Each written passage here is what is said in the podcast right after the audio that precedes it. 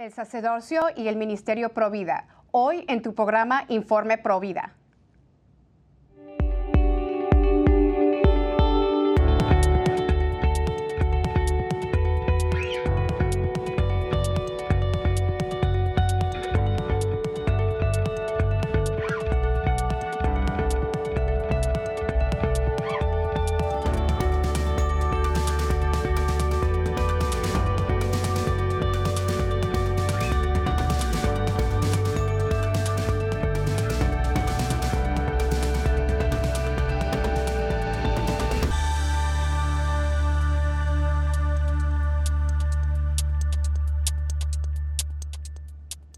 Bienvenidos familia de EWTN. Yo soy su servidora Patricia Sandoval desde los estudios de Birmingham, Alabama. Y hoy le traemos otra edición especial, una entrevista eh, pues muy importante. Es un llamado para que los sacerdotes defiendan la vida y tenemos un gran invitado. Muchos de, de nosotros lo conocemos y lo admiramos. El padre Víctor Salomón. Eh, él es vicario parroquial en la parroquia del Espíritu Santo aquí en Tuscaloosa, diócesis de Birmingham, Alabama, y también es conductor del programa de Dos en Dos, que muchos de nosotros vemos el programa de Dos en Dos, aquí en el canal de EWTN. Bienvenido a Informe Provida, Padre Víctor, qué gran honor tenerlo aquí el día de hoy y gracias por aceptar esta invitación. Patricia, yo estoy muy feliz de poder compartir eh, con todos ustedes, especialmente sobre este tema que es la defensa de la vida. Muy feliz, muy contento. Padre, tú, no, tú has hecho un gran impacto en el Ministerio Provida, no solamente en tu comunidad en Venezuela, sino en todo Latinoamérica. Tú has sido un gran mentor para muchos de nosotros que servimos y defendemos la vida. Y bueno, eso es un llamado urgente eh, para los sacerdotes hay una estadística, padre, no sé si tú la conoces, pero más del 70% de los abortos eh, cometidos en todo el mundo, las personas se declaran cristianos. Entonces, en vez de ser solución en la Iglesia Católica, somos problema en esta crisis, eh, en la matanza de los niños dentro del vientre de sus madres. Y bueno, esto yo pienso que eh, va a tocar el corazón de muchos sacerdotes y quiero, queremos conocer tu gran apostolado, padre. Muchos eh, te conocemos en las redes sociales, muchos te conocemos aquí en WTN, pero queremos saber tu conversión pro vida. ¿De dónde y cuándo inició esta pasión por defender la vida, Padre? Bueno, muchas gracias, Patricia, y agradecido por esta invitación. Eh, eh, la cuestión fue así, a mí me, Papá Dios me envió aquí a los Estados Unidos a servir en el año 2005. Entonces, cuando yo llegué era el mes de septiembre y en octubre aquí en los Estados Unidos, tú lo sabes, eh, se organiza el mes del respeto a la vida. Y entonces eh, yo recibí de, en aquel momento de la Arquidiócesis de Washington una serie de, estadísticas sobre el aborto. Entonces yo recuerdo muy bien aquel momento cuando estaba eh, para preparar la homilía en, ese, en ese mes de octubre, la, estadística que a mí más me impactó fue aquella que decía que en todas las guerras que han tenido los Estados Unidos han muerto desde, desde la independencia. En aquel momento, 2005, eran unos 750 mil soldados y para mí eso era un número muy grande. Entonces, por contraste, ellos ponían que anualmente en los Estados Unidos pues se asesinaban eh, eh, unos 3 millones y medio de, bebés anualmente. Entonces, claro, eso para mí fue como es como, es como que caí en la cuenta, fue una cosa un poquito mística, como que si estuviera viviendo en un sitio donde corrían ríos de, sangre inocente por, eh, por la ciudad, ¿no? Entonces eh, comencé a sentir, así fue como comenzó, eh, porque es que en Venezuela, donde yo nací y crecí y ejercí los primeros años de mi ministerio sacerdotal, hasta el día de hoy sigue siendo penalizado eh, el aborto. Entonces uno crece culturalmente sabiendo que lo que está mal, pues no está apoyado por, por las leyes. Entonces, eh, digamos, eh, no era, no era una urgencia pastoral como, como lo es aquí, por ejemplo, en, en los Estados Unidos. Hay que atenderlo, por supuesto, pero en los sitios donde está despenalizado el aborto, pues es, un, es como una urgencia más grande. Y como te digo, el saber, yo el caer en la cuenta que manejando a cinco minutos podía llegar a un sitio como un odontólogo donde estaban matando eh, bebés. O sea, eso fue como un, llamado inmediato para hacer algo. Entonces yo en aquel momento eh, pedí permiso a mis superiores y gracias a Dios me lo dieron y entonces comencé a, a involucrarme en todo lo que es la defensa de la vida hasta el día de hoy. El apostolado Provida Padre es una vocación, una llamada de Dios a la que debemos todos responder. Si somos católicos cristianos, nosotros tenemos esa obligación de defender la vida. ¿Por qué dar prioridad a la defensa de los no nacidos, padre? ¿Por qué es prioridad? Así es, hija, y, eso no, no, lo, no lo invento yo, eso lo dijo San Juan Pablo II, lo escribió en, el, en la encíclica El Evangelio de, la Vida, ahí él daba varias razones, pero las tres principales eh, es que eh, cuando nosotros estamos en el vientre materno, y también cuando estamos al final de nuestra vida es cuando somos más vulnerables, cuando, somos más pobres, como estamos más indefensos, pues, ¿no? Y eh, la segunda razón es porque em, eh, también esto que es, que es muy malo, eh, pues se ha convertido parte de, de, la cultura, ¿no? Y la tercera razón, que es tal vez la más importante de todas, por lo que sea urgente atender pastoralmente, este, la defensa de la vida, no porque las otras cosas no sean importantes, sino que hay que darle este como prioridad, es que quien comete el crimen, el sujeto del crimen, es un miembro de la familia. En el caso de, del aborto, pues es la, la mamá de, de, ese bebé o es la, el abuelito o la abuelita que obligan a, a, esa, a esa hija a que eh, a, esa nieta que, que, mate a, su, a sus propios eh, a sus propios familiares. es, esas son las tres razones por las cuales debemos dar prioridad a, esta, a la defensa de la vida. Sí, yo he escuchado a muchas personas decir, bueno, si de verdad eres pro vida, ¿Por qué no mejor vas y atiendas a los, a los pobres o, a, los que están en la cárcel? ¿Por qué no mejora, eh, eh, estás al favor más de la migración? Y bueno, como has dicho, padre, esas cosas son importantes, pero el no nacido literalmente no tiene voz, o sea, el inmigrante tiene voz. Eh, el que está en la cárcel también puede alzar la voz. El pobre que está en la calle tiene voz para decir tengo hambre, pero el no nacido no tiene no tiene voz para defender su vida, eh, no hay voz eh, para escuchar sus llantos. Eh, entonces, por eso en sí el Ministerio Provida es su propio ministerio. y como lo has dicho tú, nosotros tenemos que ser esa voz y es prioridad. Entonces, por eso es tan importante en los tiempos de elecciones. la vida sobre todo, Padre, la vida de los bebés inocentes sobre todas las otras prioridades, es importante. Y Padre, pues todos servimos para algo pero no servimos para todos.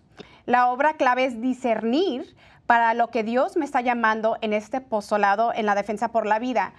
¿Cuáles son eh, uno de los, eh, eh, una de las ramas en este movimiento pro vida diferentes en que podemos ser partícipes y podemos servir en el ministerio pro vida? Es así, Patricia, hay, muchas posibilidades y uno tiene que, que aprender a conocerse uno mismo para poder saber dónde uno encaja mejor, ¿verdad? Por ejemplo, hay personas que, que, les va muy bien organizar campañas de oración. Por ejemplo, la oración es, la, es lo básico y es la, la base de todo, ¿no? Yo estoy convencido que no fue por casualidad que Roe versus Wade eh, eh, fuera derogado, sino también por esas campañas de oración y de, y de ayuno como 40 días por la vida, es decir, involucrarse en la organización. Esa es una, o participar directamente, esa es una de las, de las ramas, por ejemplo, también misioneros los enfermos, buscar a personas que están enfermitas, que ya son enfermos eh, crónicos, que están en su casa, invitarlos a orar por la, por la defensa de la vida. Es una vocación y es algo que se, que se puede hacer también en la parte educativa, eso es básico, ¿no? Lo que estamos nosotros haciendo ahorita acá y que tú te has dedicado eh, tanto, tanto tiempo y que alegra tanto, ¿no? Ahí con los jóvenes, e irlos a, a, tu, compartir tu ministerio, tu, tu, tu, testimonio, ¿verdad? Y con ese ministerio de, de, formación en la castidad, en la modestia, también como prevención para, eh, para el aborto, todo lo que es lo, lo educativo, el, teología del cuerpo en, en, en, en los colegios, en, las clases de, de, catequesis, la educación, bueno, solamente en lo educativo podríamos dedicar un, programa completo, ¿verdad? Eh, eh, Patricia. Y en tercer lugar, todo lo que es la parte asistencial, que es muy importante también. Por ejemplo, los centros de ayuda a la mujer, donde trabaja nuestra querida amiga Astrid allá en, en, Los Ángeles, esos centros de ayuda a la mujer, eh, donde asisten mujeres que que tiene sus embarazos en crisis, pues nosotros ofrecernos como voluntarios o ofrecernos como para hacer campañas de recolección de dinero eh, y de mm, también de especies, así como de pañales, de teteros, de biberones para llevar a, estos centros. Son muchos. Otra gente que tiene, por ejemplo, más habilidad para lo legal, entonces hacer grupos que, que, que tengan que ver con, con derogar, seguir derogando leyes que a nivel estatal pues no, no son favores de la vida, otros que tienen más facilidad para hacer eh, eh, la parte de diseño gráfico y entonces hacer eh, pues sitios web o, sitios de, cualquier tipo de, redes sociales para la defensa de la vida son tanto. Lo importante es discernir, porque no, no es bueno que uno se meta en todo a la vez. Por ejemplo, yo he discernido que mi llamado básico es ayudar espiritualmente a los líderes pro vida y crear la voz, o sea, crear, ser una voz para que se despierte la vocación a la defensa de la vida como manera prioritaria. O sea, uno tiene que focalizarse para no perder energía. Así es, Padre. Yo también tuve que discernir mi llamado pro vida y bueno, Dios me llamó eh, a contar mi testimonio personal después de, haber tenido tres abortos y después de trabajar después de detrás de las puertas eh, de la clínica eh, de aborto de Planned Parenthood. Pero yo le digo a muchas mujeres, tal vez eso no, no, es tu llamado, ¿no? Porque no es fácil, ¿no? ponerte públicamente pues enfrente de, de, una audiencia y contar tu pasado, pues no es fácil, ¿no? Y no es fácil para la familia de uno. no fue fácil para mi familia, pero claro, o sea, todos tenemos un lugar en el Ministerio Provida y muchas personas también aún han usado sus talentos, padre. Hablando de diseñadores gráficos, yo he visto muchos también jóvenes eh, que han hecho pinturas Provida. Eh, he, bueno, he escuchado muchas canciones Provida eh, que, han, este, que han cantado muchos artistas y tú, tú has hecho algo muy bonito, padre. Creo que junto a un diseñador gráfico, eh, tú compartes todos los días por las redes sociales, por los chats en WhatsApp, memes inspiradores eh, que tienen mensajes pro vida. Por favor, cuéntanos cómo inició eh, esta creatividad para alientarnos todos los días y darnos, pues, pues inspirarnos para seguir defendiendo la vida. Sí, mira, hablando de eso del discernimiento, ¿no? Una vez un, un, papá de, de familia eh, se, me, contactó y me dijo, mire padre, eh, yo mm, creo que yo tengo el don de, hacer diseño gráfico y, y, claro, y yo quiero colaborar con la defensa eh, de la vida y a favor de la familia, pero quisiera como mantenerme en el anonimato, así me lo pidió él, ¿no? Y desde entonces, ya son muchos años, ahorita él está preparando para Dios mediante en Adviento eh, lanzar una nueva serie. Y esto es, algo, es algo como muy sencillito, pero que llega a muchas, a muchas personas. Hay personas que, que lo copian y después lo, lo comparten a otras redes eh, sociales. Y como tú decías, a veces eh, funciona también como para animar a los mismos líderes a seguir adelante en la defensa de la vida y por eso es que lo, por eso que lo hacemos. Para mí es un granito de arena, simplemente el, el poder compartirlo diariamente en, en alguna de las redes sociales que yo tengo. Padre, nosotros eh, fuimos parte de un evento Pro Vida hace unos años en la Ciudad de México, muy importante. Eh, y bueno, eh, participaron muchísimos sacerdotes, seminaristas. Y bueno, ahí compartí mi testimonio, tú nos dices unas maravillosas charlas. Y recuerdo que un seminarista, él se para y él dice, estoy convencido que ningún eh, seminarista se, debería de ordenar sacerdote sin tener el corazón pro vida, sin eh, como que dar el compromiso de defender la vida.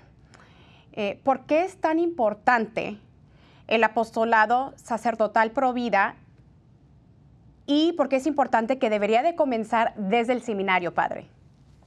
Claro, es que, el, como te decía, esto es una realidad, esta matanza a nivel mundial, porque no solamente aquí en los Estados Unidos, en todas partes del mundo, en, algunos sitios es más, más urgente que en otros, pero nosotros como sacerdotes tenemos el deber, y el, primer deber es atender a los más débiles, a los más vulnerables. Eso fue lo que hizo Jesús siempre, ¿no? Como una opción preferencial por los más pobres. Y como decía Madre Teresa Calcuta, eh, los, entre los más pobres, los más pobres son los no nacidos. Entonces, esa es la motivación, pero luego eso tiene que convertirse en una realidad a nivel de los planes de formación en, en los seminarios. Ahí donde hay que hacer el esfuerzo, porque ya ¿sabes? Cuando nosotros estamos formados los sacerdotes, por supuesto que podemos eh, recibir eh, formación y tal vez cambiar algunos conceptos, pero realmente el momento fundamental es en la formación sacerdotal. Yo lo he repetido eh, muchas veces, así como los seminaristas, los seminaristas durante sus años de formación hacen lo que se llama la práctica pastoral, ¿no? Si los seminaristas desde, desde qué sé yo, los años de teología, tú los enviaras eh, como voluntarios a los centros de ayuda a la mujer, si tú los enviaras para que formasen parte de equipos de sanación en, el, en, los retiros, por ejemplo, del, del viñedo de Raquel, o esos, ese, ese seminarista no va a necesitar que nadie le diga que cuando llega a la parroquia tiene que hacer un, un comité pro vida en la parroquia y, tratar este tema, esta pastoral como algo, como algo urgente, porque ya en, el seminario lo aprendió, no es solamente... Eh, no es solamente la teoría, porque la teoría uno lo puede saber, pero es muy diferente cuando tú sabes, eh, por ejemplo, como me pasó a mí, que yo al principio estaba preocupadísimo por los bebés no nacidos, pero yo nunca había visto el drama de la mamá que mató al bebé, ¿no? Entonces, cuando yo fui por primera vez a un, viñedo de Raquel y vi a la muchacha jovencita de 16 años, igual que a la que tenía 40 y a la que tenía hasta 70, con el mismo dolor de, caer en la cuenta que mató a su propio bebé, o sea, eso ya a mí no me... E, es el experimentar eso. A mí ya nadie me tiene que decir que yo tengo que que, defender la vida y que tengo que promocionarlo, porque yo tuve la experiencia en vivo de ver a la cara eh, las consecuencias del aborto. Entonces, por eso es que es muy importante. Yo siempre le digo a la gente, miren, vayan, hablen con los rectores, porque no, no podemos esperar que venga de, de arriba hacia abajo, sino ir directamente los líderes pro a los seminarios, hablar con los rectores, hablar con, la, eh, con los, eh, los noviciados, donde están las hermanas religiosas, donde están los, religiosos, y hablar con ellos y meterse en los seminarios y en las casas de formación a, a hablar de estos temas, porque es que si no, es muy difícil. Yo he conocido también diócesis donde el obispo hace esto que yo te estoy diciendo, que envía los seminaristas a hacer esta experiencia. Claro, eso es muy diferente, ¿no? O cuando te invitan, por ejemplo, eh, yo tuve la experiencia en alguna diócesis que me invitan para que le hable a todos los, los agentes de pastoral sobre la defensa de la vida.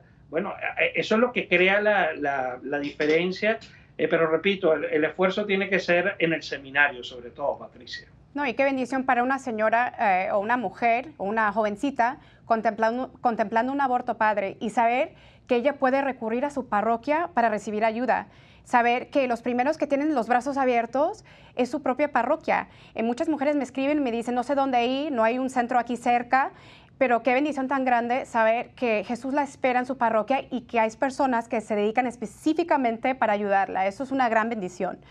Padre, sabemos que la batalla pro vida es agotadora.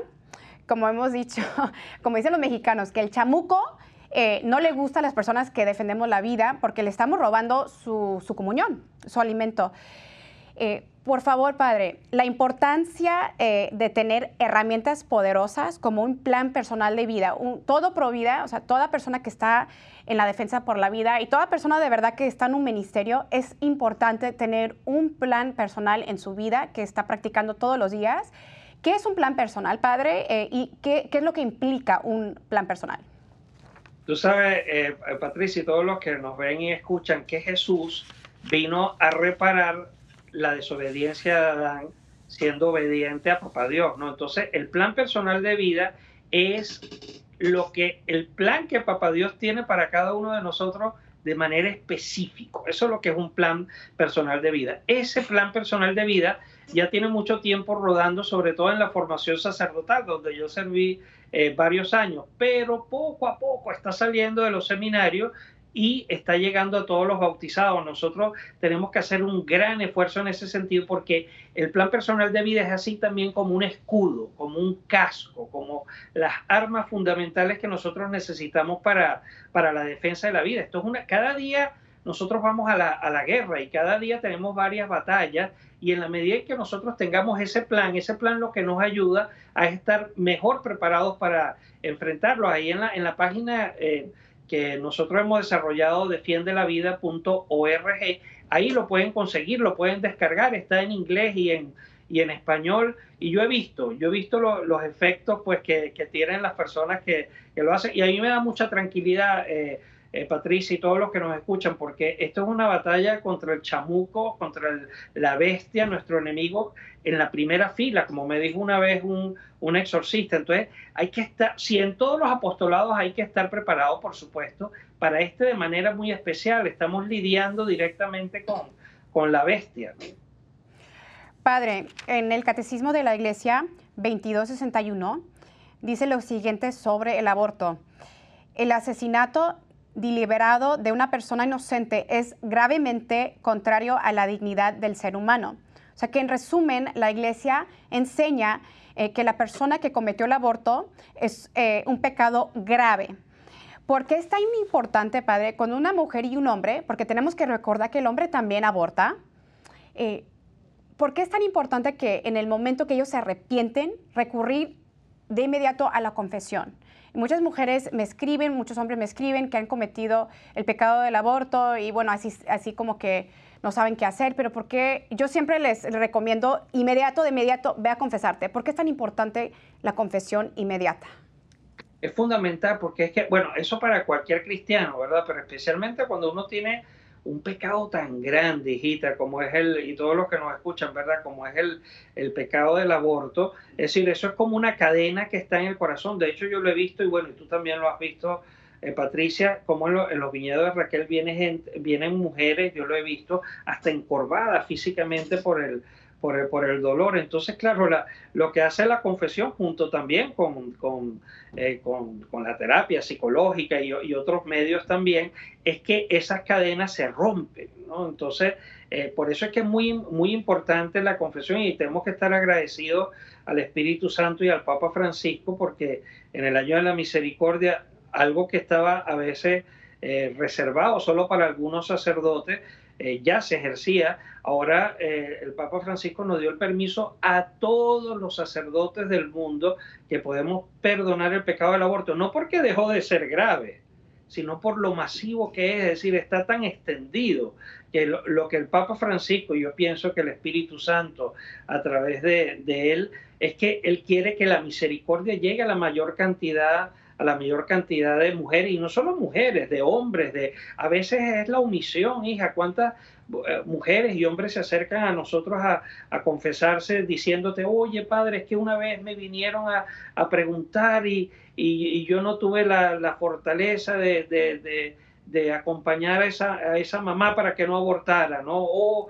aquel que le dio dinero para abortar. O sea, el aborto, o sea, no solamente es la mamita que aborta, no solamente es el papá eh, de, ese bebé, ¿no? sino también son todos los que están involucrados en, en, el aborto. Es, es, es, realmente muy importante y gracias a Dios está, está esa oportunidad que el Papa Francisco nos dio a todos los sacerdotes de perdonarlo.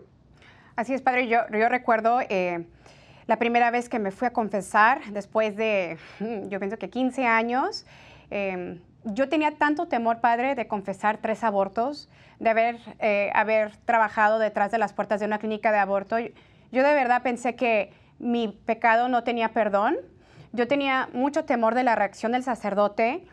Eh, y bueno, padre, ¿cómo debería de tratar eh, el sacerdo sacerdote dentro del confesionario cuando escucha que una mujer ha tenido el aborto? ¿Cómo, ¿Cómo debería ser el trato de ese sacerdote hacia esa mujer o el hombre? Bueno, e, el, mismo trato que, tuvo Jesús con los pecadores eh, que se arrepienten, ¿no? Así como, tuvo con, aquella mujer adúltera, ¿no? Que, toda la sociedad de su tiempo la quería matar, ¿no? Solo quitarle su fama, ¿no? Sino quitar, quitarle hasta, su vida, pues el sacerdote como Jesús, buen pastor, con un corazón de misericordia, eh, tiene que eh, recibir, tiene que escuchar con atención y después orientar y luego es Jesús mismo en, nosotros los sacerdotes el que perdona a esa mujer o ese hombre que han estado relacionados con el aborto. La palabra clave aquí es misericordia, ¿no? Y como Jesús con la mujer adúltera, ¿no? Eh, vete y no vuelvas y no vuelvas a pecar, ¿no? O sea, ese es el, es como lo, lo, fundamental y estar dispuesto siempre a acompañar. Y mi experiencia, bueno, Patricia, yo lo he visto en ti, en tantas, en tantas mujeres que Dios me ha dado el regalo de conocer, es que lo que dice aquella frase de que donde abundó el pecado sobreabunda la gracia es una gran verdad. Eso, y por eso María Magdalena, la, más llena de pecado, es la que después es la más, la más llena de, gracia, pues porque fue la, la primera que se le apareció el Señor Jesús resucitado, ¿no? Y, así como tú y otras tantas que pues ahora dan testimonio y, son canal de misericordia y de salvar tantas vidas del aborto. Bueno, padre, ahorita quisiera invitar a nuestros televidentes a nuestro resumen de recursos, a nuestras redes sociales. Informe Provida tiene una página de Facebook, pueden seguirnos por esta página y darnos un like. Su servidora también eh, tiene una, tengo una página de Facebook y también de Instagram.